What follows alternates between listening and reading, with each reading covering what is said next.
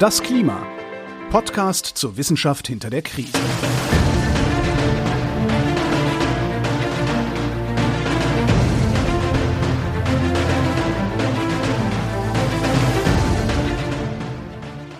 Hier ist das Klima, der Podcast zur Wissenschaft hinter der Krise. Wir lesen und erklären den aktuellen Stand der Klimaforschung jeden zweiten Montag mit Claudia Frick und Florian Freistetter. Hallo. Hallo.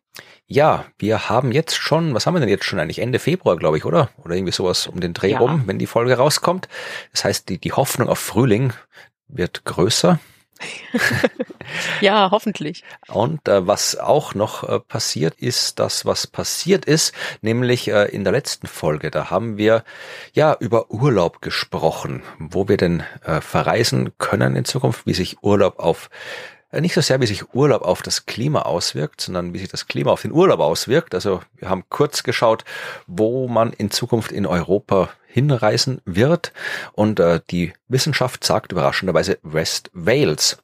Ja, das äh, Überraschend wird äh, West Wales. Ja, Ich müsste Ja. mal schauen, ob da in dem Paper, das wir da besprochen haben, ob da irgendwelche äh, Compli Compliance irgendwie Sachen drinstehen. Vielleicht ist das von West Wales gesponsert worden. Kann auch sein. Glaube ich nicht. Ah. Nein, das ist Quatsch. Das war, war schon eine ordentliche Forschung. Und dann haben wir ausführlich über Solarluftschiffe gesprochen als Ja. Alternative zu Langstreckenflügen. Und das war ein sehr interessantes Thema. ja, definitiv. Und ähm, es hat mich dazu gebracht, äh, unbedingt in einem Solarluftschiff reisen zu wollen. Aber die gibt's halt das leider so das noch nicht. Problem. Die gibt's Ja. noch nicht. Ja, aber was es bald gibt, sind Semesterferien und dann vielleicht die Möglichkeit, an der Uni neue Sachen zu machen. Und darüber willst du heute reden. Ja, damit fing alles an. Das ist ja bei mir immer so. Damit fing alles an. Also äh, seit ich nämlich die äh, Podcast äh, mit dir hier mache, kommt es immer mal wieder vor, dass Menschen mich fragen, welche Wege gibt es eigentlich in die Klimaforschung? So, also eigentlich der O-Ton ist, ähm, was mich am Ende dazu gebracht hat, mir das anzugucken, war, wie studiere ich eigentlich was mit Klima? Ja, ist eine spannende Frage. Und das ist ja auch ein Ja. gern gehörtes oder nicht gern gehörtes, aber gern gemachtes Pseudo-Argument, wenn man irgendwelche Leute diskreditieren will, die irgendwo äh, protestieren oder demonstrieren für Klimaschutz. Ja. Da sagt man hier, ja, geht doch was arbeiten, tut's ja nicht der drum demonstrieren, studiert's lieber was und bringt's Lösungen. Ja, also auch den Leuten kann man heute helfen. Ja, genau, dann, ja, genau, ich, ich biete hier mal so eine Auswahl an Möglichkeiten. Ja, also ich finde ja ehrlich gesagt, also die Frage ist super. Und dann habe ich mich aber gefragt, wie studiert man eigentlich irgendwas ohne Klima heute? Wollte ich gerade sagen, weil ich bin Astronom und äh, ich habe im gewissen Sinn auch was mit Klima studiert, weil ich habe zumindestens gelernt, Ja. wie halt hier so Sonne, Sonneneinstrahlung, Treibhauseffekt, Planeten, Atmosphären und sowas, das habe ich zumindest am Rande auch gelernt. Also ich habe auch was mit Klima studiert. Ja, ja, also ich meine, es, es hat ja auch auf alles Auswirkungen. Ja. Also selbst im bibliothekswissenschaftlichen Studiengang diskutieren wir, wie Bibliotheken nachhaltiger werden können und nachhaltige, also Bildung, Thema Nachhaltigkeit, Formate aufsetzen können. Und da denke ich mir so, also wie, also man kommt ja am Thema nicht vorbei. Aber die eigentliche Frage konzentriert sich mehr darauf, wie mache ich eigentlich was, wie studiere ich was mit Klima im Sinne von, ich möchte konkret an dem Thema dran sein. Also es ist nicht ein Teil des Studiums, sondern es ist so mein Hauptfokus. So. Ja, ich stelle es mir auch schwierig vor. Also ich, meine, ich nehme an und hoffe sehr, dass du es dann so erklärst, dass ich am Ende die Fragen nicht mehr habe. Aber ich habe jetzt auch schon mal gefragt, weil äh, ich kann jetzt, wenn ich Astronom werden will, studiere ich Astronomie. Wenn ich irgendwie Mhm. Theaterwissenschaftler werden will, dann hätte ich Theaterwissenschaften studiert. Aber ich sage, ich will jetzt wie Klimaforscher werden. Also wenn, Ja. wir, wenn wir uns anschauen, was wir da im IPCC-Bericht äh, gelesen haben, dann müsste ich ja, keine Ahnung, irgendwie 20 Studien machen. Dann müsste ich irgendwie Physik und Meteorologie und Astronomie und äh, Chemie und Biologie und dann noch irgendwie Wirtschaftswissenschaften und Alle- äh, also dann kommen jetzt sonst nichts mehr und Ingenieurswissenschaften. Also Bis du dann fertig bist, bist du 90. ja, also insofern ist halt, äh, sch- stell mir schwierig vor, was studiert man. Es ist, ich habe geschaut hier, ich habe das gemacht, was ich vermutlich gemacht hätte, äh, wenn ich jetzt jung wäre und studieren wollte. Nämlich, gut, als ich damals inskribiert habe, da hätte ich noch kein Google gehabt, um das einzugeben. Aber ich habe jetzt einfach mal Studium Klimawissenschaft bei Google eingegeben und auf die Schnelle sehe ich da gerade nix. Also gut, in Ja. Österreich Master Klimatologie kann man machen. Mhm. Aber an der angewandten, an der Uni Graz und Uni Innsbruck, aber da kann ich auch nur, da bin ich äh, Atmosphären- und Kryosphärenwissenschaften und das andere ist angewandte physische Geografie und Gebirgsforschung. Aber äh, ja, ich muss jetzt hier, du hast es ja vermutlich deutlich besser recherchiert als ich jetzt hier mit bei Google, also ist es ja eigentlich Ja, aber du Folge. hast, Ich du, bin einfach du ruhig jetzt. bringst den, du bringst den, das schon, das schon gut auf den Punkt. Also viele, viele Wege führen ans Ziel. Zu viele. Also es gibt unter den unterschiedlichsten Begriffen, also du kannst da nicht ein Klimawissenschaft eingeben und bekommst dann einen Klimawissenschaftsstudiengang, sondern es gibt so viele Studiengänge, die ganz anders heißen und sich trotzdem damit beschäftigen aus so vielen verschiedenen Fachgebieten. Und das war damals schon so, als ich angefangen habe, Anfang der 2000er. Und da habe ich dann gedacht, also ich kann jetzt diese Frage, wie studiere ich denn was, nicht so wirklich beantworten, ohne mich damit nochmal genauer zu beschäftigen. Und das wollte ich dann quasi für diese Folge mal tun, um zu gucken, ist es denn besser geworden? Also sind es immer noch viele Wege, viel zu viele oder gibt's weniger oder heißen die anders? Und ja, ich habe tatsächlich so ein bisschen was gefunden. Ähm, es ist jetzt nicht, also es ist immer noch viel, aber es gibt so ein bisschen auch Blick in die Zukunft, also Empfehlungen, wie es vielleicht anders sein könnte. Und den gucken wir uns heute auch an. So, aber der Punkt ist, wir können uns nicht über die Studiengänge unterhalten, wenn wir uns nicht mit den Fachgebieten ja. beschäftigen. So, das müssen wir also auch machen. Also wir starten mit mit dem Fachgebiet Klimaforschung und dann hangeln wir uns so bis zum zum Studium nach unten. Ich habe es ganz liebevoll das Mosaik genannt, weil es einfach so viele Möglichkeiten gibt und ich werde auch nicht alle abdecken. Aber äh, wir fangen einfach mal an bei der Klimaforschung. Jawohl. Und ähm, da habe ich vor einiger Zeit mal einen, äh, einen schönen Artikel gelesen, einen aus dem Dutz-Magazin. Ich weiß nicht, ob du das kennst. Äh, ja, äh, das kenne ich ja, ja. Das ja, ist eine deutsche also, Universitätszeitung oder irgendwie sowas. Zeitschrift, ja, ich glaube schon. Genau, und äh, der hat, also da gibt's immer schöne Artikel, die Sachen sehr, weiß ich nicht, illustrativ erklären. Die sind mal nicht so länglich wenn du verstehst, was ich meine. Ist vielleicht ein bisschen Keine niedrig, dass mich das so begeistert. Genau. Die sind einfach schön zu lesen, ähm, gut gemacht. So. Und ich will jetzt diesen Artikel nicht hier in Gänze runterbeten oder so, aber ähm, so ein paar Eckpunkte oder Meilensteine der Klimaforschung benennen, weil die wichtig sind, um zu verstehen, warum die Klimaforschung heute so ist, wie sie ist und warum dann auch die Studiengänge so sind. Und dankenswerterweise hat das Klimakonsortium, das deutsche Klimakonsortium, äh, diesen Artikel ähm, frei verfügbar gemacht. Mhm. Deswegen gibt's das auch zum Angucken, weil das Magazin an sich ist eigentlich hinter so einer Paywall. Nochmal so ganz so zum Zurückschauen. Also wann gibt's eigentlich so Klimaforschung oder wann fing es an? Und alles startete ja irgendwann um den 1950ern, mhm. als man noch darüber diskutiert hat, ob es eigentlich relevant ist, dass wir CO2 ja. in die Luft pusten. Ja, du erinnerst dich nicht, aber wir erinnern uns an, an die IPCC-Geschichte und alles drumherum. Ich glaube, man war sich noch nicht mal mehr sicher, ob man überhaupt CO2-Gehalt wirklich messen kann. Genau, das hat der, der, ach, ja. wie heißt der denn, der Mann mit der Kurve? Äh, äh, Keeling. Keeling, genau. Der hat da, genau. der seine große Leistung war es ja zu zeigen, dass man das messen kann. Exakt, genau. Ja, und, und damit fing es dann quasi alles an. Also man kann das messen, so, und dann gab, ich glaube, war der 1958 äh, hat die Keeling-Kurve gestartet. Ähm, Gibt es dann diese CO2-Messungen, die wir uns ja auch oft ansehen. Also diese Keeling-Kurve mit diesen steigenden CO2-Werten, die kennt eigentlich fast jeder Mensch. So, und dann äh, irgendwie so in den 1970ern ähm, hatte man dann die Erkenntnis, ja, CO2 verändert unser Klima. Und dann wurden auch so erste ähm, Einrichtungen gegründet, das Max-Planck-Institut für Meteorologie in Hamburg zum Beispiel.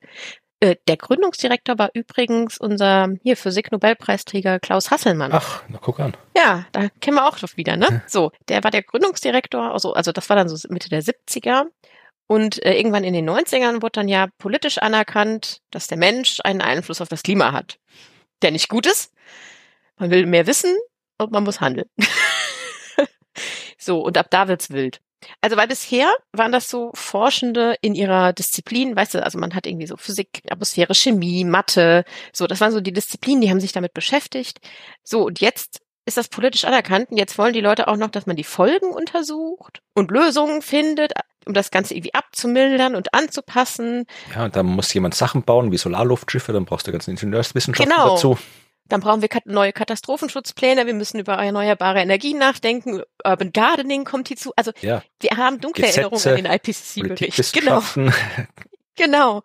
Also plötzlich waren das nicht mehr diese Fachgebiete, die sich da irgendwie naturwissenschaftlich allein damit beschäftigt haben, sondern es gab Kommunikation mit allen über alles. Also man muss die sozialen Konsequenzen anschauen, also Sozialwissenschaften, Psychologie, Kommunikationswissenschaften, alles so. Also interdisziplinärer geht es kaum. Und das war jetzt schon in den 2000ern ja so, als ich das studiert habe. Habe ich übrigens mal erzählt, äh, wie mein Vater das fand, dass ich von reiner Physik zur Meteorologie gewechselt bin? Nee. Der, der fand das nicht so gut damals, als ich mit dem Physikstudium habe ich ja angefangen und habe dann gesagt, oh, ich mache Meteorologie. Ähm, und habe dann so gewechselt und dann sagte er noch so, ah nee, mach doch was Richtiges, sowas mit Zukunft, Kernphysik zum Beispiel. Okay. Ja, aber ja. Ja, nee, aber so war das und ich musste daran denken, weil es gibt ein sehr schönes Zitat aus dem Artikel. Und das Zitat lautet, die beteiligten Wissenschaftler sind seitdem keine Exoten mehr, also seit das jetzt politisch anerkannt ist, sondern genießen in der Öffentlichkeit wie der fachlichen Welt große Anerkennung. Ja, danke, mein Vater findet das jetzt alles nicht mehr so schlimm, dass ich das studiert habe. Aber, genau, da steht noch drin, wurde Joachim Marotzke, der jung, als junger Physiker Mitte der 80er Jahre, noch ob seiner Entscheidung für die Ozeanographie belächelt, so ist heute die Gewinnung von wissenschaftlichem Nachwuchs für die Klimaforschung kein Problem mehr. So, also, ne, das ist tatsächlich, ähm, ich war nicht alleine mit den Eltern, die so dachten, nee, was machst du denn da? Meteorologie, wer braucht denn das? Ja, aber Meteorologie, ich meine, das braucht man schon. Sie wissen, wie es Wetter wird. Ja, aber auch das war, bei ihm nicht so zukunftsträchtig genug. Aber das hat sich ja jetzt geändert. So.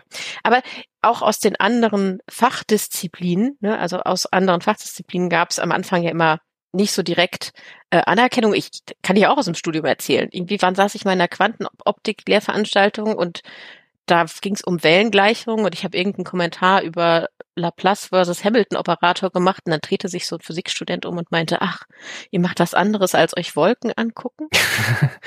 ja. Ja, vielen Dank. Wer könnte ahnen, dass MeteorologInnen sich mit Wellen auskennen?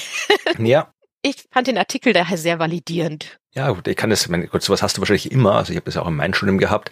Mein Spezialgebiet, wo ich angefangen habe, äh, wissenschaftlich zu arbeiten, waren extrasolare Planeten.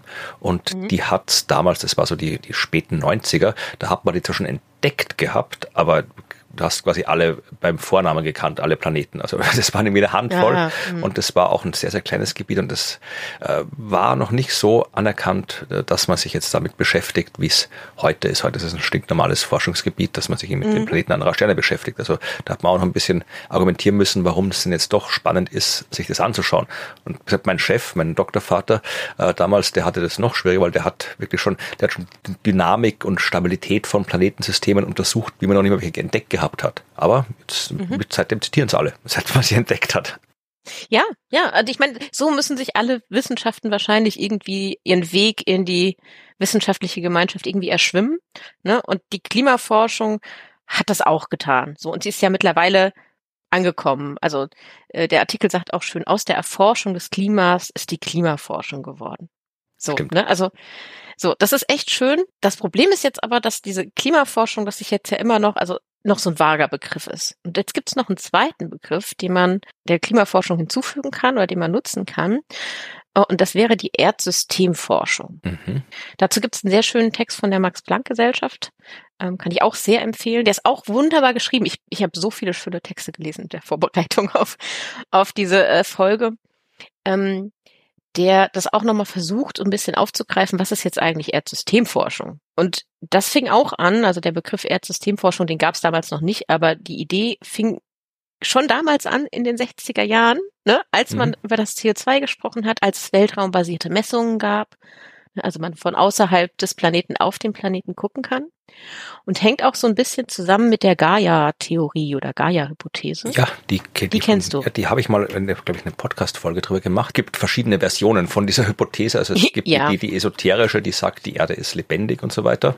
Und dann gibt es die mhm. eher wissenschaftlichere. Ich kriege es jetzt, glaube ich, nicht mehr ganz im Kopf hin, aber es glaube ich Lovelock hieß der, James Lovelock. James der Lovelock, so, genau. ja, so, so, so diverseste Rückkopplungsmechanismen irgendwie äh, untersucht hat. Also dass quasi die Erde auf das Leben, das äh, auf der Erde existiert, reagiert und da so ja, halt dann entsprechende Rückkopplungen einsetzen. Irgendwie so was in der Art ist das. Genau, und dabei sollten wir nicht unterschlagen, dass äh, dazu noch Lynn Margulis dabei war. Richtig, genau, ja. Eine amerikanische Biologin, die dann quasi die, die Biosphäre-Teil dazu gebracht hat. Also im Prinzip besagt die Gaia-Hypothese, dass die Erde, also die anorganische Welt zusammen mit dem Leben, also der organischen Welt, zusammen ein System bildet. Mhm. Also man kann von außen drauf gucken und das System Erde ist an sich ein eigener, wie so ein eigener komplexer Organismus. Also die Menschen können nichts tun, ohne dass das Einfluss hat auf das gesamte System. Und genauso kann sich nicht die Erde einfach irgendwie verändern, ohne dass nicht auch die Biosphäre und damit die Menschen ähm, davon beeinflusst werden. Das ist ein Organismus. Das kann man esoterisch leider auch machen, ja, das stimmt. Ja, also es hat jetzt nichts irgendwie so mit dem ganzen irgendwie Mutter Erde Ding sie zu tun, nee. sondern eben wirklich, also die, die, dass man halt irgendwie die Teile der Erde nicht getrennt voneinander betrachten kann. Genau. Ja, du kannst, genau, man kann nicht wirklich sagen, ja, die Erdplatte, hier ist jetzt ein Vulkanausbruch, das ist ja ein reines Problem der anorganischen Welt, da passiert was, sondern das hat natürlich sofortigen Einfluss auf die Gesellschaft und die reagiert und umgedreht. Also wenn man aus dem Weltraum guckt, haben wir ein dynamisches System Erde. Ja. Und der Begriff Erdsystemwissenschaft, der sich dann quasi damit beschäftigt, den gibt es irgendwie seit den 80er Jahren. Und da widersprechen sich jetzt die Texte in multipelster Weise. Deswegen möchte ich mich gar nicht festlegen, wie, wie genau der Begriff entstanden ist. Irgendjemand sagt in irgendeinem Stand, ich glaube, das war der von der Max-Planck-Gesellschaft Stand, das hätte irgendwie 93, 83 irgendein NASA-Komitee hinzugefügt. Und äh, ein anderer Artikel hat gesagt, es wäre irgendwie von Brotherton 1985 in irgendwie einer Veröffentlichung verwendet worden. Wie dem auch sei, irgendwann hatte jemand das ganze Systemwissenschaft genannt. Und zwar rund um so, eine, so ein internationales Forschungsprogramm, das Geosphere Biosphere heißt, also hieß, das sich also quasi mit der Geosphäre und der Biosphäre gemeinsam beschäftigt mhm. hat. Okay. Ja, so, also man merkt schon, die Erdsystemwissenschaft ist auch interdisziplinär. Geht ja gar nicht anders. Ja. Sie erforscht ja das System Erde mit allem drum dran drin. Ähm, da müssen Forschende interdisziplinär zusammenarbeiten, also Atmosphäre, Hydrosphäre. Jetzt, jetzt wollte ich gerade Astrosphäre sagen, aber ich glaube, Astrosphäre ist was anderes, oder? Das ist der Einflussbereich eines Sterns, also das, was bei uns die Heliosphäre ah. ist. Also da, wo quasi das, der, die Teilchen, die die Sonne rausschleudert aus ihrer Atmosphäre, mhm. dieser Sternwind, wo der quasi so schwach geworden ist oder so wenig dicht geworden ist, dass er sich nicht mehr vom interstellaren Medium unterscheidet. Also der Bereich äh, bis dahin ist die Heliosphäre. wenn du das verallgemeinerst auf Sterne, dann hat jeder Stern eine Astrosphäre. Okay, gut, das meinte ich nicht. Ja, aber spielt auch eine Rolle. Also ich meine, die, der, Son der Sonnenwind und die Größe der Heliosphäre, wie ja. sich geändert und alles, irgendwie Polarlichter und, und Dings, also äh, die kosmische Strahlung, die auf die Erde ja. kommt. Also zählt auch, genau, zählt auch dazu. Ich meine, der Mond, äh, die Bewegung des Mondes hat auch einen Einfluss. Also, ne, also eigentlich zählt all das dazu, physikalisch, chemisch, biologische, soziale, all das ist Erdsystemwissenschaft ist damit drin und der Mensch ist nur so ein Akteur da drin. So ein kleines Puzzleteilchen. Aber immerhin, also er gestaltet ja aktiv mit. Äh, das fand ich total interessant. Da hatte irgendjemand den Begriff Technosphäre dann ja. aufgebracht. Also alles, was jetzt unsere Infrastruktur, ähm, wir, wir gestalten ja doch ein ganz ja. klein wenig die Erdoberfläche mit. Ja. So, und das sind ja monumentale Bauten, die zum Beispiel ganze Flüsse aufhalten. Also die Technosphäre ist tatsächlich auch wie die Atmosphäre ein Teil dieses ganzen Systems. So, und das sieht man, diese Erdsystemwissenschaft und die Klimaforschung hängen irgendwie ganz stark zusammen. man kommt gar nicht drum herum. Und dann gibt's noch einen weiteren Begriff, der auch irgendwie mit dieser Erdsystemwissenschaft zusammenhängt. Und das, den hatten wir auch schon, das ist das Anthropozän. Ja. Anthropozän die Ära der, der Erdgeschichte, wo der Mensch der Hauptgestalter ist. Mhm. Den Begriff gibt es übrigens auch noch nicht ewig. Ich, da hatte ich auch noch mal nachgelesen. Also es gibt wohl einen Vorläufer, irgendwie der hieß dann Anthropozoikum. Der wurde irgendwie schon mitten im 19. Jahrhundert äh, geprägt, aber der, wie wir uns heute benutzen. Das war doch der, der Ozonenloch-Typ, der, ja, Krutzen, der Krutzen, oder? Ja, genau, Krutzen. Der hat das irgendwann in den 2000ern angeblich, das ist wunderschön beschrieben in diesem Max-Planck-Artikel, muss er wohl auf einer Konferenz von diesem genannten Programm, dieses Geosphere Biosphere Programm, muss er wohl irgendwie aufgesprungen sein und hat irgendwie seinem Kollegen gesagt, hören Sie auf, vom Holozän zu reden. Wir leben im Anthropozän. Gute wissenschaftliche Kultur. Ja. Genau, so und seitdem ist dieser Begriff ja ganz klar da. Und das betont ja nochmal, wie wichtig es ist, das System Erde zu betrachten und nicht Erde abgekoppelt oder Atmosphäre abgekoppelt vom Menschen, sondern dass es wichtig ist, das in Gänze zu betrachten. Und ja, seitdem ist ja viel passiert. Also ich habe erfahren, ja, Fun Fact, dass tatsächlich 2008 das Forschungszentrum für Erdsystemwissenschaften gegründet worden ist an der Johannes Gutenberg Universität in Mainz. Okay. Und jetzt rate mal, wer 2008 an dieser Hochschule den Abschluss in Meteorologie gemacht hat und noch nie was davon gehört hat. Tja, wer kann das sein? Jemand, der Weiß besser nicht. Kernphysik studiert hätte. Ja, wahrscheinlich. ja, genau. Und äh, der äh, Leiter dieses ähm, Erdsystemwissenschaftsforschungszentrums ist sogar der Prof, der mir die theoretische Meteorologie näher gebracht hat, neben meinem Doktorvater natürlich. Also seitdem ist es auch eben ein etabliertes Forschungsgebiet und man kann aber, ich gefühlt, also wenn man, wenn ich mir das alles so durchgelesen habe, kann man jetzt nicht sagen, ah, Klimaforschung ist das und das hier ist Erdsystemforschung, sondern das mergt sich halt alles zusammen, weil du kannst es ja nicht auseinanderziehen. Und genauso wie Erdsystemwissenschaft an sich interdisziplinär ist, ist es ja auch die Klimaforschung. Mhm. Ist eher eine Frage der Begrifflichkeit. So. Und dann kann man sich jetzt schon vorstellen, wenn man das weiß, dass so die Fachgebiete aussehen, wie soll man denn da jetzt was studieren? Ja. ah, es ist der Hammer. Naja gut. Also da gibt's, es gibt jede Menge Menschen, die sich darüber Gedanken machen. Also auch das Deutsche Klimakonsortium hat 2015 so ein Positionspapier herausgegeben, das hieß Perspektiven für die Klimaforschung 2015 bis 2025. Also noch ein Jahr haben wir, um das ja. umzusetzen. Und da steht auch viel drin. Das heißt, ganz viele Kernpunkte und einer davon ist da eben dann auch die wachsende Bedeutung von Inter- und Transdisziplinarität. Und dann habe ich aber mir eins rausgesucht, ein Papier, das ähm, 2022 erschienen ist, weil das eben auch einen besonderen Fokus am Ende drauf legt, was das fürs Studium bedeutet.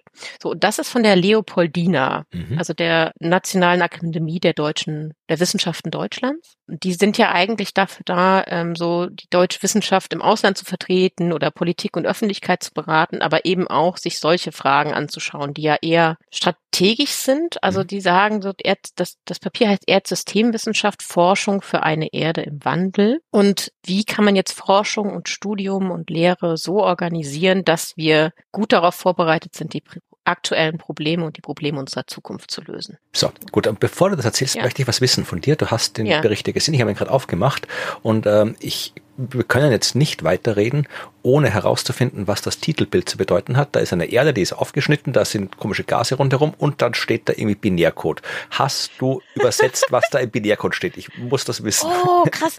Nee, das habe ich tatsächlich nicht gemacht. Das wollte ich noch tun. Ah, okay, okay, okay. Lass uns das mal. Oh Gott. Kann leider binär nicht auswendig. Also ich kann, ich kann das, ich kann das machen. Warte, warte, warte. Also ich, da gibt's Tools für. Ach so. Binär zu Text äh, oder so. Wir werden alle sterben. Binary to Text Translate. Oh, okay, warte, jetzt muss ich aber das abtippern. Das ist ja, man kann es nicht kopieren. Nee. Das ist ja fies. Aber das, ich krieg das hin. 1, 1, 0, 1, 1, 1. 0, 1, 1, 0, 1, 0, 0, 1. Wahrscheinlich hat das irgendein Grafikbüro gemacht und es kommt genau nichts raus. Ja, ja, ich fürchte, ich fürchte, also bei mir, vor allem, weil die Leerzeichen halt nicht richtig angegeben sind. Ich habe es jetzt mal als einen ganz fetten String angegeben und dann kommt da nichts raus. Tja, schade. Ja, warte mal, wir, wir können das ja mal, warte, ich habe noch Hoffnung, warte, warte. Das ist schade. Ich habe irgendwann mal den Vortrag ja auf dem beim Chaos Communication Kongress gehalten und ich hatte Binärcode in meinem Bild und der hat was ergeben. Nee, da kommt da kommt was bei raus, das macht keinen Sinn. Okay, gut, das ist schade. Ah, das wäre jetzt cool gewesen. Gut, dann weiter mit dem Zukunftsreport Wissenschaft. Ja, dessen erster Satz übrigens wunderbarerweise lautet, der Planet Erde ist ein komplexes System. ist ja richtig, da kann man sich nicht beschweren, Stimmt. das ist falsch. Ich finde, es ist so ein schöner Satz, so Subjekt, Prädikat, Objekt. Ja, wunderbar. Und in diesem Bericht passiert sehr, sehr viel. Das erste, was der Bericht tut, ist die sieben großen Herausforderungen und Forschungsfragen der Erdsystemwissenschaft zu benennen, um damit man auch erstmal so einen Eindruck davon bekommt, was ist denn da alles drin? Was sind denn die Fragen und Themen, mit der sich genau diese Wissenschaft auseinandersetzen soll.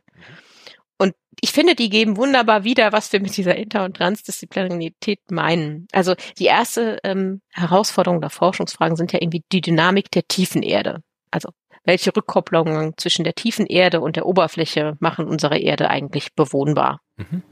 Ja. Das ist eine Frage. So. Also die Dynamik der tiefen Erde ist das die erste Herausforderung. Die zweite ist äh, die Koevolution von Erde und Leben wo es eigentlich, wie erstmals das Leben entstanden, ist ja noch eine Frage, die man sich immer noch anschaut und immer noch versucht, ganz zu verstehen.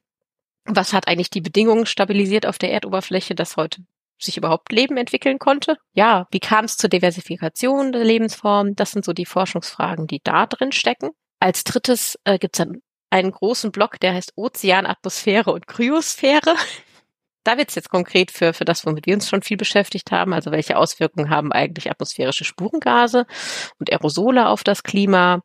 Wie wirken sich die, wie wirkt sich die Aufnahme von Treibhausgasen äh, durch die Ozeane und andere Klimaveränderungen auf die biologischen Kreisläufe im Ozean aus? Also das sind die Dinge, mit denen sich der, wir uns im IPCC-Bericht ja schon genau, beschäftigt ja, haben. Das haben wir alles mehr als äh, ausreichend gehabt. Genau. Die ersten zwei nicht, aber der dritte hat die dritte Herausforderung auf jeden Fall. Die vierte auch. Klimaveränderung in der Vergangenheit ist da der Punkt. Also welche kritischen Schwellen und Kipppunkte konnten wir bisher identifizieren? Welche Wechselwirkungen äh, zwischen diesen Kippelementen und der Gesamtstabilität des Erdsystems gibt's und wie wirken die sich aus? Das ist auch was das uns beschäftigt. Ja, und das fünfte, die fünfte Herausforderung ist dann Anthropozän. Ähm, und da ist ein ganz zentraler Kernpunkt sind die planetaren Grenzen. Die hatten wir ja irgendwie ja. Folge 98. Irgendwie knapp vor 100 waren die planetaren ja. Grenzen, ja. Genau.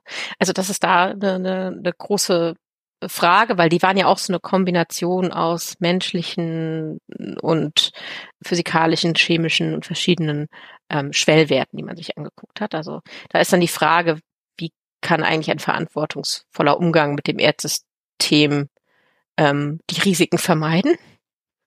Ja, so, also die haben wir uns auch angeguckt. Die sechste Herausforderung sind Extremereignisse und Risiken. Ähm, das ist, glaube ich, selbsterklärend. Ja, aber es geht tatsächlich ein bisschen weiter. Also es ist nicht nur die atmosphärischen Extremereignisse, die wir uns angeguckt haben, sondern das zählen auch Erdbeben, Vulkanausbrüche, Weltraumwetter. Ja. Hier, wir nennen auch Weltraumwetter. Genau, gehört auch dazu. Ja, und da hat die Astrosphäre einen großen Einfluss aufs Weltraumwetter. Siehst du? ja, so da ist sie. War, war gar nicht so verkehrt, dass mit dieser Begriff in den Kopf gesprungen ist. Ja, und die siebte und letzte ähm, Herausforderung, die sie damit nennen, sind dann die natürlichen Ressourcen der Erde. Also da sind dann so wirklich zentrale Kernfragen, sowas wie können die verfügbaren Metallvorkommen, die wir haben auf der Erde, eine kohlenstoffarme Zukunft gewährleisten? Ist das möglich? So, das ist eine Frage, die wollen wir beantwortet haben und wie kann man es vielleicht schaffen, dass es funktioniert? Ne, also das sind hier die, die Kernfragen, aber auch Trinkwasserversorgung für Menschen und Ökosysteme. Also wie können wir die natürlichen Ressourcen managen, damit wir als Gesellschaft und der Planet, das System funktionieren? Ja, also da sieht man, Erdsystemforschung inkludiert Klimaforschung und aber auch noch andere Dinge, die eben darüber hinaus äh, ragen und hinausgehen. Ja, jetzt haben wir aber so ein bisschen, also die Erdsystemwissenschaft hat so ein bisschen das Problem, dass sie ja so in diesem Wissenschaftssystem drinsteckt. Dass wir jetzt, also die Leopoldina guckt natürlich auf Deutschland, aber es sieht jetzt in der Schweiz und Österreich nicht ganz komplett anders aus. Ähm, die stecken ja in so einem Wissenschaftssystem drin und die Komplexität des Forschungsfelds, die man da jetzt so sieht, die trifft auf jede Menge unterschiedliche Fachdisziplinen und eine sehr zersplitterte, nennen sie es, äh, akademische Ausbildung und Forschung. Mhm. Also es gibt so viele Studiengänge und so viele Fachgebiete, die da drin stecken und die haben andere Wissenskulturen, also andere Wissenschaftskulturen, andere Herangehensweisen, andere Methoden, andere Sichtweisen, teilweise eine andere Sprache auch, also ne, also Begriffe werden anders verwendet. Das macht es wirklich kompliziert, diese Inter- und Transdisziplinarität gemeinsam an diesem System Erde zu forschen. Ja, ich meine, es ist ja schon äh, zwischen unterschiedlichen naturwissenschaftlichen Disziplinen schwierig und wenn du dann noch unterschiedliche Wissenschaftssysteme nimmst, also irgendwie Kulturwissenschaften, Geisteswissenschaften, mhm. Politikwissenschaften und so weiter und mit Naturwissenschaften, dann kennt sich keiner mehr aus. Ja, dann, dann, das ist wirklich in so interdisziplinären Teams, also wenn sich da solche finden, ist das manchmal wirklich nicht zu unterschätzen, wie viel Arbeit es ist, sich auch allein miteinander zu verständigen. Ja, erinnerst dich noch an die eine Folge, an die beiden Folgen, die wir mit äh, Friederike Otto aufgenommen haben, oh, ja. die ja nicht nur Naturwissenschaftlerin ist, sondern auch Philosophin und Philosophie mhm. studiert hat und wo wir dann lange darüber gesprochen haben, warum das Wort Naturkatastrophe eigentlich falsch ist. Ja. ja also da ist ja quasi schon bei so fundamentalen ja. Begriffen ist da schon ja, ja. Konfliktpotenzial. Ja, total. Ja, also genau, es, es ist vom Kleinen bis zum Großen ähm, ein Problem, aber das Erdsystemforschung ist halt verdammt wichtig für uns. Ja. So. Und deswegen ist dieses Leopoldiner Papier so ein bisschen ein Plädoyer dafür, dass man die Erdsystemwissenschaften oder die Erdsystemwissenschaft als einen tatsächlich konzeptuellen und strukturellen Rahmen entwickelt, mhm. der sich quasi um all diese Fragen legt und die, die Disziplinen, die da drin sind, die sich mit diesen Fragen beschäftigen, zusammenbringt unter dem Rahmen oder in dem Rahmen Erdsystemwissenschaft. So, also man soll sie näher aneinander rücken. Das hat aber natürlich, ähm, also ist nicht einfach, aber wir brauchen es, damit wir ähm, die Herausforderungen bewältigen können, denen wir uns so als Menschheit gerade gegenüberstehen.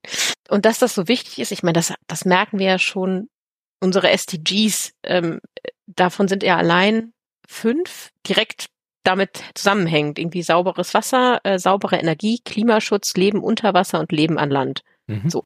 Die, diese hängen schon mit diesem geowissenschaftlichen Kern der Erdsystemwissenschaften zusammen.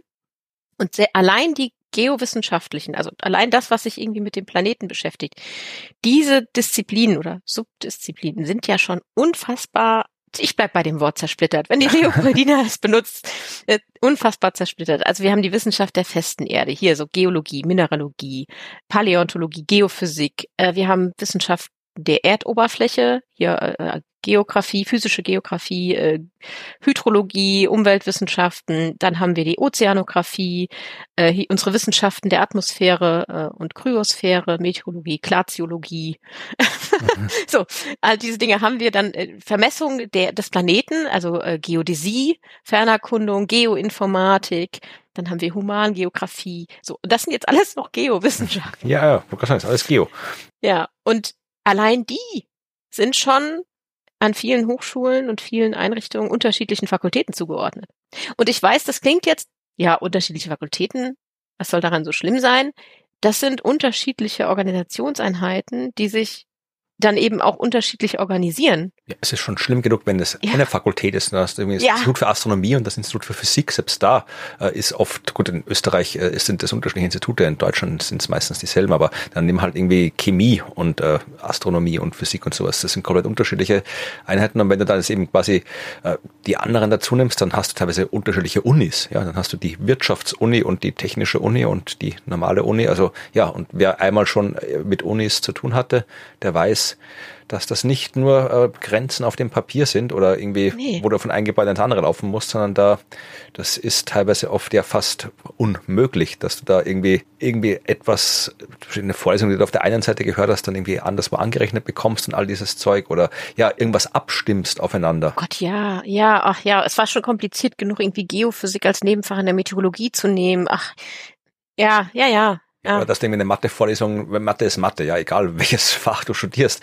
dass da irgendwie die, die lineare Algebra-Vorlesung dem einen ist, dann fürs andere gilt. Oder dass es irgendwie, ja. wenn du zwei Semester hier machst und dann machst du was anderes, dass es dann da irgendwie zusammenpasst. Das ist alles grauenhaft. Mhm. Das macht auf jeden Fall, wenn man studieren will, absolut null Spaß, sich dann die so einem zersplitterten Feld zu bewegen. Genau, und allein schon die Frage der Anrechnung macht's macht's zu einem einem Spießrutenlauf manchmal. So, und jetzt hat man diese Fragmentierung in den unterschiedlichen Fachgebieten, in diese oder Subdisziplinen. Genauso zersplittert sind natürlich irgendwie die Fachgesellschaften. Und es ist ja nicht so, also ich will jetzt nicht sagen, dass die sich mit Absicht zersplittert haben, das sagt doch die Leopoldina nicht, sondern die sind ja so gewachsen aus einem ganz guten Grund. Aber um halt unser großes Problem zu lösen, müssen sie halt irgendwie auf eine gewisse Art zusammenwachsen. Und das ist halt der Gedanke, den wir jetzt verfolgen. Und die haben ja auch unfassbare Abhängigkeiten voneinander. So, die können ja gar nicht ohne einander sich da irgendwie bewegen. Ähm, also eine Erdbeobachtung ist das eine, und das machen ja auch alle Disziplinen, die ich jetzt gerade wie genannt habe, beobachten auf irgendeine Art die Erde und daraus dann ein Modell zu bilden, dafür braucht man ja eben auch all diese Beobachtungen und all diese Disziplinen. Ähm, genau, aber dieser Rahmen fehlt noch und das hat natürlich Konsequenzen für die Leute, die das jetzt irgendwie studieren wollen und dieses Erdsystem und so, ja, diese Fragen sehen und Lösungen entwickeln möchten. Und da sagt, sagt dieser Bericht, ja, ich weiß nicht, ich, ich finde es ein Positionspapier, sagt dann eben, eine junge Generation, die sich mit den vielfältigen Fragen des globalen Wandels auseinandersetzt, wird sich zunehmend für ein Studium und die Forschung im Bereich der Erdsystemwissenschaft interessieren. Richtig, so oft wie ich danach gefragt worden bin, würde ich dem zustimmen. und dann ist es daher an der Zeit, die Erdsystemwissenschaft in Deutschland, Deutschland als zukunftweisenden Rahmen zu etablieren, der auf den Stärken der bestehenden geowissenschaftlichen Disziplinen aufbaut, aber die, die disziplinübergreifende Vernetzung deutlich intensiviert. Mhm. Im Prinzip arbeitet halt mal zusammen. ja, so, und jetzt gucken Sie dann auf die Studiengänge. Da wollten wir ja eigentlich hin. Guck mal, wir reden ja. hier irgendwie schon, wie lange, und jetzt kommen wir endlich mal zu. Ja, wo muss ich denn jetzt hin? Wo muss ich inskribieren? Überall gleichzeitig. Nein, also die Idee ist jetzt, dass man eben diese Erdsystemwissenschaft als so ein übergeordnetes Leitbild ne, sieht, sowohl für die Grundlagenforschung, die dann eben sich darum dreht, wie jetzt die Erde eigentlich bewohnbar geworden ist, aber auch für die Suche nach Antworten. Genau, das nimmt man als Leitbild und dann kann man daraus eben so Leitmotive ableiten. Sagen Sie, das Wichtigste ist zum einen, dass wir irgendwie äh, wissenschaftliche Entdeckungen vorantreiben. Also du, du erinnerst dich, wir möchten gerne Technologien entwickeln. Ja. Genau. Die alles lösen. Ähm, das zweite wäre, dass man eine, eine präzise Diagnose des Zustands der Erde bekommt, so in der Gänze. So, das ist das zweite Leitmotiv. Und das dritte ist Lösungen bereitstellen. Ja. Wunderbar. So, diese drei Punkte hat man jetzt als Kern. Was macht man denn jetzt mit den Studiengängen? Wie bringt man die jetzt zusammen? Hast du eine Idee? Oh Gottes Willen, nee. ja, also im Prinzip äh, sagen sie, also ich meine, die Leopoldina hat sich damit ja mit sehr vielen ExpertInnen beschäftigt. Ich glaube, denn die haben da die Kompetenzen dafür, überhaupt sich irgendwie eine Idee zu entwickeln. Und die sagen eben zum einen, dass eigentlich zur grundlegenden akademischen Ausbildung, die es da so gibt, ne, also noch mehr passieren muss natürlich in diesen Studiengängen, weil Lösungen bereitstellen ist das eine, aber also man braucht Grundkenntnisse irgendwie des Systems, äh, äh wie man Beobachtungen macht, wie man analysiert, wahrscheinlich welche Labor, wie man im Labor arbeitet. Ähm, aber auch so Dinge wie Softwareentwicklung, ne, äh, weil man muss ja irgendwie die Daten auswerten, Modellierung, Simulation, Visualisierung. Und zum anderen noch Dinge, die bis jetzt da eher noch so gar nicht zu finden waren in diesen Studiengängen, wie man die Lösungsoptionen eigentlich kommuniziert. Ja, merke ich, dass in sehr vielen Studiengängen Wissenschaftskommunikation ja mhm bestenfalls schlecht und meistens gar nicht irgendwie Teil des Studienplans ist oder vielleicht irgendwie freiwillig oder irgendwie sowas, aber dass es so verpflichtend quasi drin ist, dass alle mal gelernt haben, wenn ihr was erzählen wollen würdet, äh, so wäre es gut. Das äh, hat sie noch nicht durchgesetzt. Großflächig. Nee, le leider nicht. Ich arbeite da auch noch sehr hart dran. Versuche mich immer an so Fachmodule anzuflanschen und dann zu sagen, ja, könnte man doch noch so ein Wissenschaftskommunikation anflanschen, ähm, dass sie da auch drüber reden, was sie da schreiben. Aber gut, ja, das fehlt tatsächlich noch. Und wenn man jetzt sagt, so, also man will das alles haben, das wird ja ein, also ich saß da und dachte mir so, wow, wie lange soll man noch mal studieren? Also in sechs Semestern kriegst du das nicht hin, was, was ja eigentlich nur fünf sind, weil du hast ja noch das sechste ist ja eigentlich für die Abschlussarbeit. Mhm. Manche Studiengänge machen schon sieben, also sechs zum für Lehrveranstaltungen und das siebte ist dann die Bachelorarbeit. Ähm, aber das ne, ist ja nicht viel und wenn dann selbst der, wenn der Master draufkommt, dann bist du irgendwie zehn, ähm, zehn Semester da am Studieren. All das unterzubringen ist schon schwierig. Ja. So. Ähm, deswegen gibt es so zwei Zukunftsvorschläge, die sie machen. Also das erste wäre, man entwickelt tatsächlich neue Curricula für die Erdsystemwissenschaft. So. Also man entwickelt einen Studiengang Erdsystemwissenschaft. Gut, aber das ist ja dann immer noch, äh, nur weil man einen neuen Studiengang hat, heißt ja nicht, dass da das Wissen, das man beherrschen muss, ja. weniger geworden ist. Nee, absolut nicht. Und dann ist auch die Frage, ähm, wir haben all diese Subdisziplinen genannt, die ich jetzt nicht nochmal alle aufzählen will. Was davon kommt denn da rein? Und man will ja auch nicht nur alles, also komplette Geologie in eine Lehrveranstaltung packen. Das geht ja nicht. Ja, ich meine, es ist ein bisschen vermutlich die Situation eh so wie auch bei anderen Studien, weil wenn ich jetzt irgendwie Physik inskribiere, ich kann mhm. auch in mhm. einem vernünftigen Studium nicht die Physik lernen, sondern ich komme dann eben raus und bin dann halt, was weiß ich, ich bin dann irgendwie Quantenphysiker oder ich bin theoretischer Physiker oder Kernphysiker oder Tieftemperaturphysiker oder Materialphysiker oder, oder eins von den 50 anderen Physiken, die es da gibt mhm. draußen, ja. Also geht es bei den Erdsystemwissenschaften nicht auch so? Es gibt die Erdsystemwissenschaften, da gibt es gemeinsame Grundlagen und dann gibt es halt die 30 Arten, dich zu spezialisieren. Ja, genau, also so würde ich das auch sehen. Ich meine, es kommt dann halt drauf an, wie man das organisiert. Also ich musste ja tatsächlich mich vom Physikstudium mich da exmatrikulieren, also mich da ausschreiben und für Meteorologie einschreiben. Obwohl das Grundstudium eigentlich identisch war, bis auf das Nebenfach. ähm, also war eigentlich identisch, so, also ist ja eigentlich ein Physikstudium, aber ich musste mich aus Physik ausschreiben und in Meteorologie einschreiben, weil es ist ja eine andere Fakultät. so, also diese, da fängt die Problematik genau. an. Genau, aber eigentlich wäre es genau so, ist das so die, der erste Vorschlag, wir haben eine Erdsystemwissenschaft als äh, Studienfach und dann gibt es eben diese verschiedenen Spezialisierungen, die man da einnimmt. Ja. Der zweite Lösungsvorschlag, den Sie machen, ist eben die Ergänzung der bestehenden Studiengänge, die sich mit dem Erdsystem befassen, du durch solche Erdsystemmodule, die eben weiter gucken als auf das eine Fachgebiet, in dem wir gerade drin sind. Also wenn man in der Meteorologie ist, guckt man eben noch weiter in die Hydrologie und in die ähm, Geologie, in die Paläontologie, in die Wirtschaftswissenschaften, Ozeanographie, alles Mögliche. Genau, also das wäre die, die zweite Option. Ne? Also diese Erdsystemmodule in die bestehenden Studiengänge reinholen. Und das ist explizit ein Und. das sie dort nennen. Also die Leopoldina sagt, das ist äh, Option eins und das ist Option zwei und sagt nicht, das ist Option eins oder hier ist Option zwei. Also es muss nicht das eine oder das andere sein, sondern es kann ja auch beides passieren. Ja, ja klar, ja. So, das ist, das ist möglich. Sie sagen nur, es sollte in diese Richtung gehen. Was davon jetzt an der konkreten Hochschule oder im gesamten System passiert, hängt natürlich auch ein bisschen von diesen vielen Subdisziplinen ab und wie sie sich entscheiden, wie sie da das angehen. Ja, es wäre halt schön, wenn es zumindest auf irgendeine Art organisiert wäre. Mhm. Ich muss überlegen, welche, aber irgendwie organisiert. Und wenn, gut, jetzt, wir, wir reden jetzt hier, oder du redest hier äh, von Deutschland, dann Mhm. Muss man das Wort Föderalismus auch nochmal erwähnen, aber wir müssen auch nicht weiter drüber reden, weil sonst wird es noch mhm. deprimierender. Also idealerweise ist dann, wenn du in einem Bundesland sowas machst, das nicht was komplett anderes als in einem anderen Bundesland und so weiter. Also ja, da gibt's noch viel, viel zu reformieren. Äh, ja, definitiv. Aber also ich finde den, den Vorteil, den diese jetzt Systemwissenschaft oder Klimaforschung, wie auch immer man da jetzt die Begriffe drüber werfen will, hat, ist, dass sie ja schon lange miteinander arbeiten. Also es ist ja nicht so, als würden die das nicht jetzt schon tun. Ich habe ja auch Geophysik als Nebenfach gehabt. So, also ich hatte auch einen im Studiengang, der äh, BWL als Nebenfach hatte. Das war, das war komplizierter. das war komplizierter ähm, wegen der Anerkennung und so. Und der musste dann äh, Mathe für BWLer noch machen, weil das Mathe-Modul für MethodologInnen hat den BWLer nicht gereicht. Naja. Ja. Ähm, ja, der Wirtschaft, da muss man schon mehr können als irgendwie so bisschen so keine Ahnung, komplexe Differentialgleichungen und so. Das reicht nicht ja. für die Wirtschaft. E, eben so, also das meinten wir vorhin, das ist kompliziert, wenn es unterschiedliche Fakultäten sind.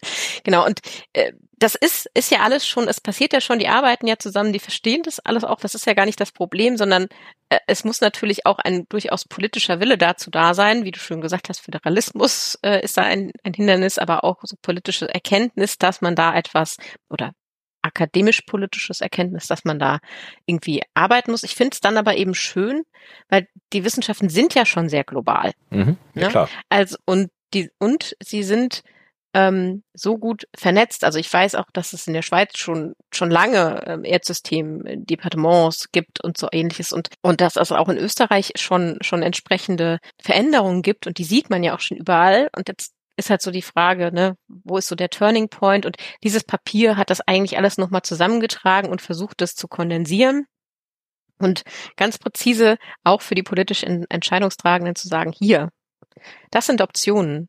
Mhm. Die laufen schon immer irgendwie an manchen Stellen, äh, aber das sollte man mal systematisch machen. So, ja. Und das auch fördern, dass das passiert ja, was mich hat aufforschen lassen, ist halt diese, diese Vielfältigkeit, was man gerne hätte von den Leuten, die studieren. Und ich dachte, ne, wie kriegt man das jetzt in diese paar Semester? Und da sagen sie aber auch und haben da so ein paar Empfehlungen, was denn da jetzt rein soll und nicht. Also was ist denn, was ist denn wichtig? Und die sagen, naja, also man braucht halt zumindest ein grundlegendes Verständnis dafür, wie unser Planet eigentlich entstanden ist. Das ist witzig, das habe ich im Meteorologiestudium jetzt auch erstmal nicht gelernt. Das war im Geophysik-Nebenfach. wie er funktioniert, wie er Leben ermöglicht, das habe ich im Studium jetzt auch nicht gelernt. Ja, also die Dinge, was, was sind eigentlich die natürlichen Voraussetzungen für die Entwicklung unserer modernen Gesellschaft? Ne? So, die Dinge sollten die Leute kennen, das sind die Basics. Ähm, dann müssen sie sehr viel methodisches Wissen aneignen, also so Analyse- und Monitoring-Werkzeuge. Ähm, sie müssen mit, Modellen umgehen können, so Data Literacy, also Datenkompetenz sollten sie haben, sollten sich mit dem Systemforschung, Systemwissenschaft auskennen. Also es gibt ja auch Konzepte der Systemwissenschaft, was das eigentlich bedeutet. Genau, das ist so das, das Wichtigste, was Sie so inhaltlich sehen. Und dann kann es eben weitergehen in die fachliche Spezialisierung, also die Subdisziplinen. Dabei sollten aber, das ist noch eine Empfehlung von Ihnen, neue Lehrmethoden Eingang finden, also zum Beispiel auch virtuelle Lernumgebungen, ähm, weil die sollen ja zum Beispiel ist jetzt im Moment ein ganz großes Thema. Ich weiß nicht, was du weißt, was ein, was ein, ähm, äh, ein dritter Zwilling ist. Äh, dritter, jetzt sag ich dritter Zwilling, digitaler Zwilling. Was ein dritter Zwilling, hätte ich jetzt nein. auf Paradox oder sowas getippt, aber. Ja, nein, was ein digitaler Zwilling ist. Naja, sowas wie ein Computermodell, oder? Also, aber sowas, äh, ja. wenn ich, ich, keine Ahnung, wenn ich jetzt meine, wieder meine eigene Forschung hernehme, da habe ich halt das Sonnensystem im Computer nachgebaut und dann halt irgendwie laufen lassen und geguckt, was in einer Million Jahre passiert. Ist das sowas? Ein bisschen, aber ein digitaler Zwilling heißt tatsächlich, dass du dann auch Leute da reinversetzen kannst. Also wir können. Ähm, das ist schon sehr Science-Fiction, wenn ich da Menschen da irgendwie die Computermodelle reinbiebe oder wie was? Nein, virtuelle Realität. Also du kannst zum Beispiel, ich könnte ja Düren als Stadt und unseren schönen Tagebau nebenan oder einen der Tagebauten nebenan über VR, also abscannen und, und mir anschauen. Und dann kann ich darin aber auch zeigen, so sieht's hier in zehn Jahren aus und so in 20 und so in 30 unter den und den Bedingungen, wenn wir das und das tun. Und dann können die Leute darin rumlaufen und sich das anschauen und erleben und verstehen und damit auch interagieren. Mhm.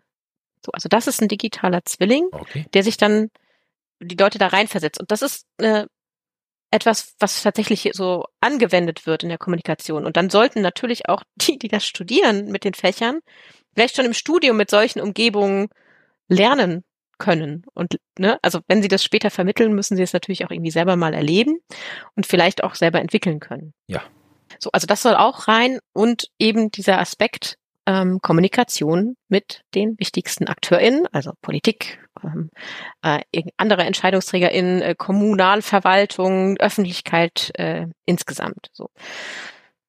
Und der letzte Punkt, den Sie anführen, den finde ich jetzt besonders spannend. Da steht drin, gleichzeitig sollte als Systemwissenschaft auch ein fester Bestandteil von Schullehrplänen. Ist er das noch nicht?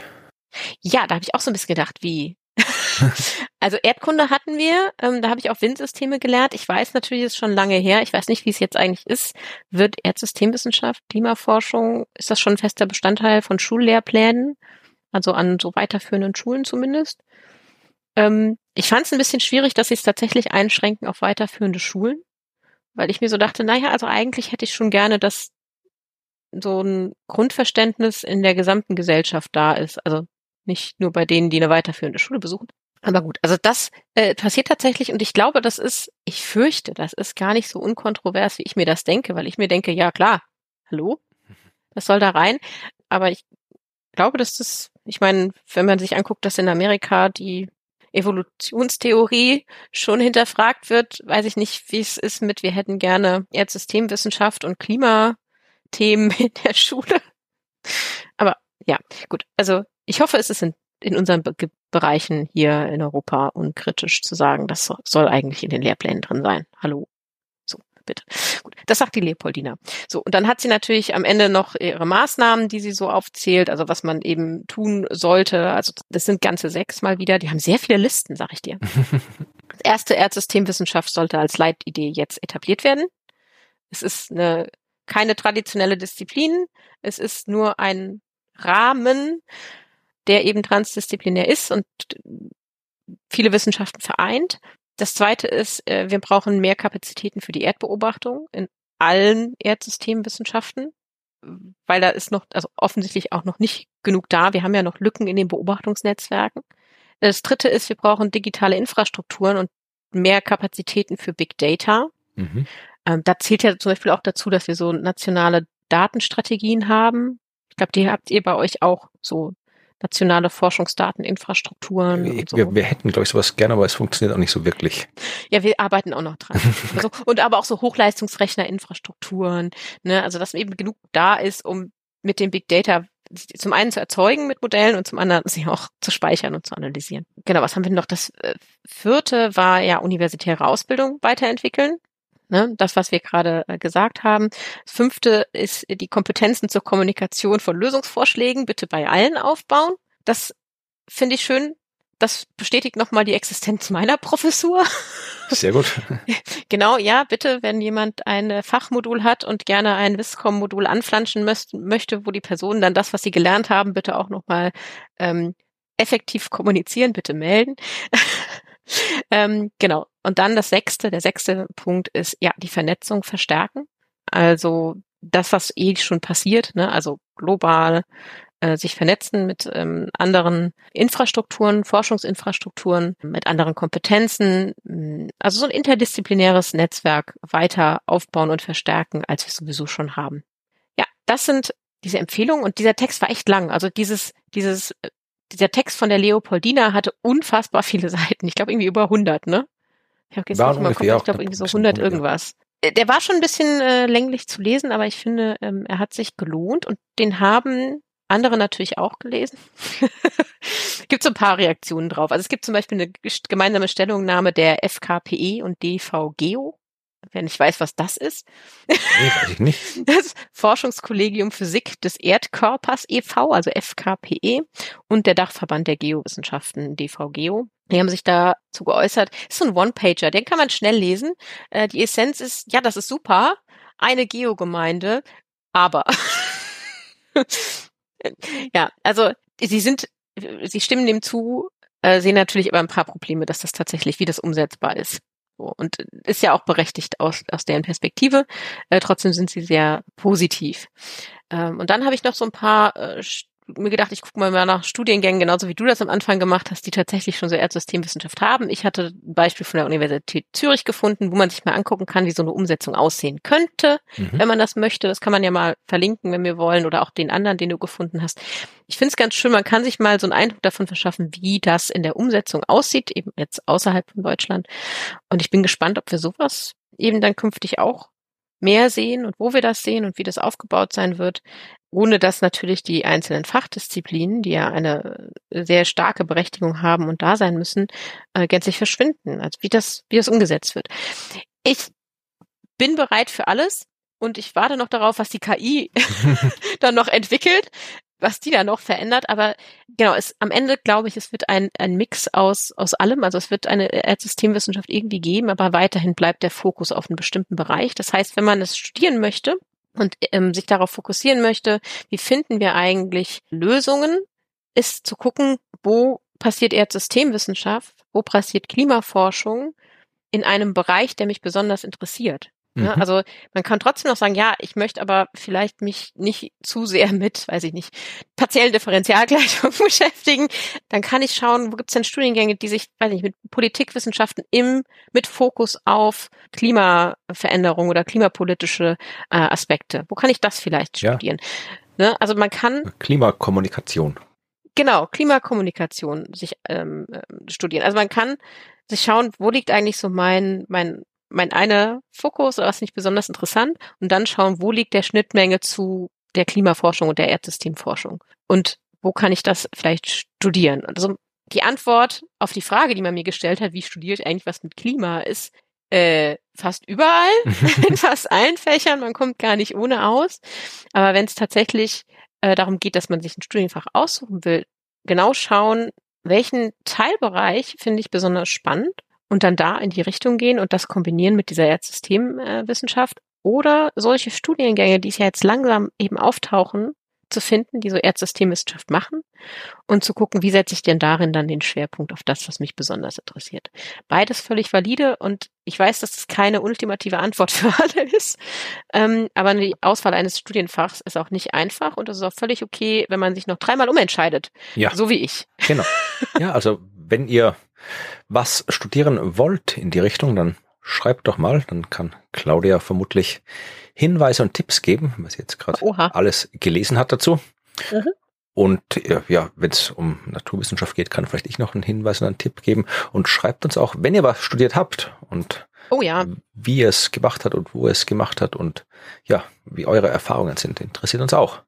Vielleicht hat ja tatsächlich schon jemand so einen Erdsystemwissenschaftsstudiengang studiert. Würde mich total interessieren, wie der, wie der war. Also sehr spannend.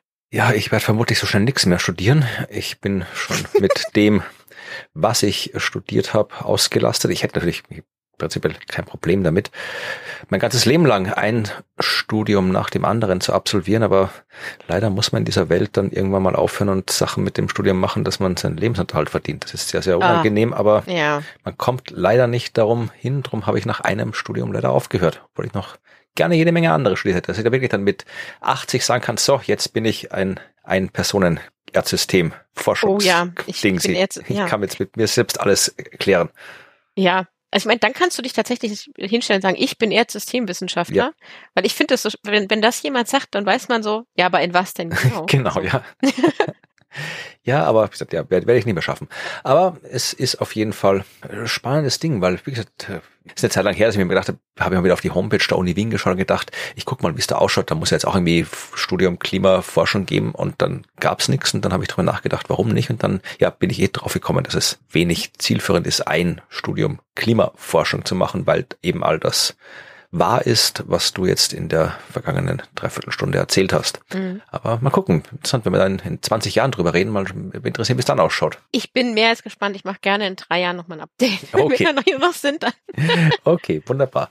Ja, dann machen wir das und äh, das Update, was die nächste Folge angeht, wird schwierig, weil äh, ich mir noch nicht ausgesucht habe, was ich für ein Thema mache und äh, vielleicht mal äh, so behind the scenes. Ich sage nicht deswegen immer, ich weiß noch nicht, was ich mache, weil ich es wirklich ausgesucht habe, äh, weil ich so schlecht vorbereitet bin und Claudia immer so gut vorbereitet ist und immer sofort weiß, was sie machen wird. Wir nehmen immer zwei Folgen hintereinander auf und die erste Folge erzähle ich, die zweite Folge erzählt Claudia und dann irgendwann ein paar Wochen später nehmen wir wieder zwei Folgen auf. Das heißt, ich weiß dann immer nicht, was ich erzähle, aber da ja. wir zwei hintereinander aufnehmen, weiß Claudia dann immer, was sie erzählt. Also daran. Aber liegt's. das weiß ich auch erst seit unserer Folge 100, weil vorher haben wir es genau andersrum Ach ja, stimmt. Da wusste ja. ich nie. stimmt, stimmt, stimmt, ja. Das, ja, Leute, das sind die Behind-the-Scenes-Tricks, die wir hier so haben. Ja, also ich Nein. weiß noch nicht, was ich erzählen werde. Es wird wieder etwas sein aus dem großen Bereich der Erdsystemwissenschaften, kann man ja, jetzt sagen. Siehst du. Ja. ja. Und das, äh, ja, werden wir dann hören nächstes Mal, dann, was ich mich entschieden habe. Das ist wunderbar und bis dahin hoffen wir auf äh, viele äh, Nachrichten von euch zu euren Studiengängen oder Fachgebieten oder auch sonst äh, Feedback, das ihr uns immer gerne schicken könnt, äh, per E-Mail an podcast.dasklima.fm ähm, und ihr findet natürlich wie immer die Shownotes mit den Links insbesondere zu den schönen Artikeln, die ich diesmal gelesen habe, und diesem über 100-seitigen Leopoldiner Bericht in unseren Shownotes ähm, auf das Klima.fm. Da könnt ihr auch gerne direkt unten drunter einen Kommentar da lassen. Und wir freuen uns, dass ihr äh, immer noch dabei seid und uns so freudig abonniert ähm, und immer wieder positiv bewertet. Ich freue mich ja. da immer so drüber. Ja, ich auch. Ja, und wir freuen uns auf in äh, zwei Wochen. Genau. So, mit einem Thema, von dem wir noch nicht wissen, was kommt. Jawohl. Aber es wird kommen. Und zwar, wie du gesagt hast, in zwei Wochen. Und bis in zwei Wochen verabschieden wir uns und sagen Tschüss. Tschüss.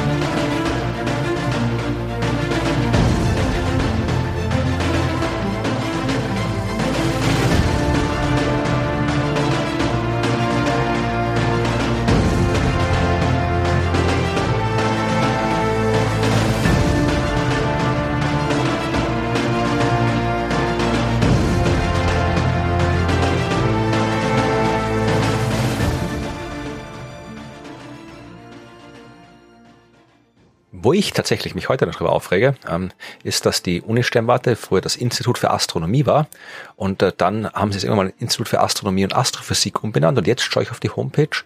Äh, es ist anscheinend nur noch das Institut für Astrophysik. Da bin ich kein Fan von. Hm, siehst du mal? Ja. Aber falls jemand äh, hier zuhört von der Sternwarte Wien, also wir sind ja schon, wir sind schon vorbei die Folge. Ach Mann, oh, kann ich auch machen. Ach, ist egal. Ja, sprech, sprech noch mal ein und schneid ja, irgendwo dazwischen. Ich kann es als Outtake mit reinnehmen. Also falls jemand zuhört, ja. ihr, ihr macht, ich, ich bin kein Fan davon, ich mag das nicht, macht wieder ein Institut für Astronomie draus. So.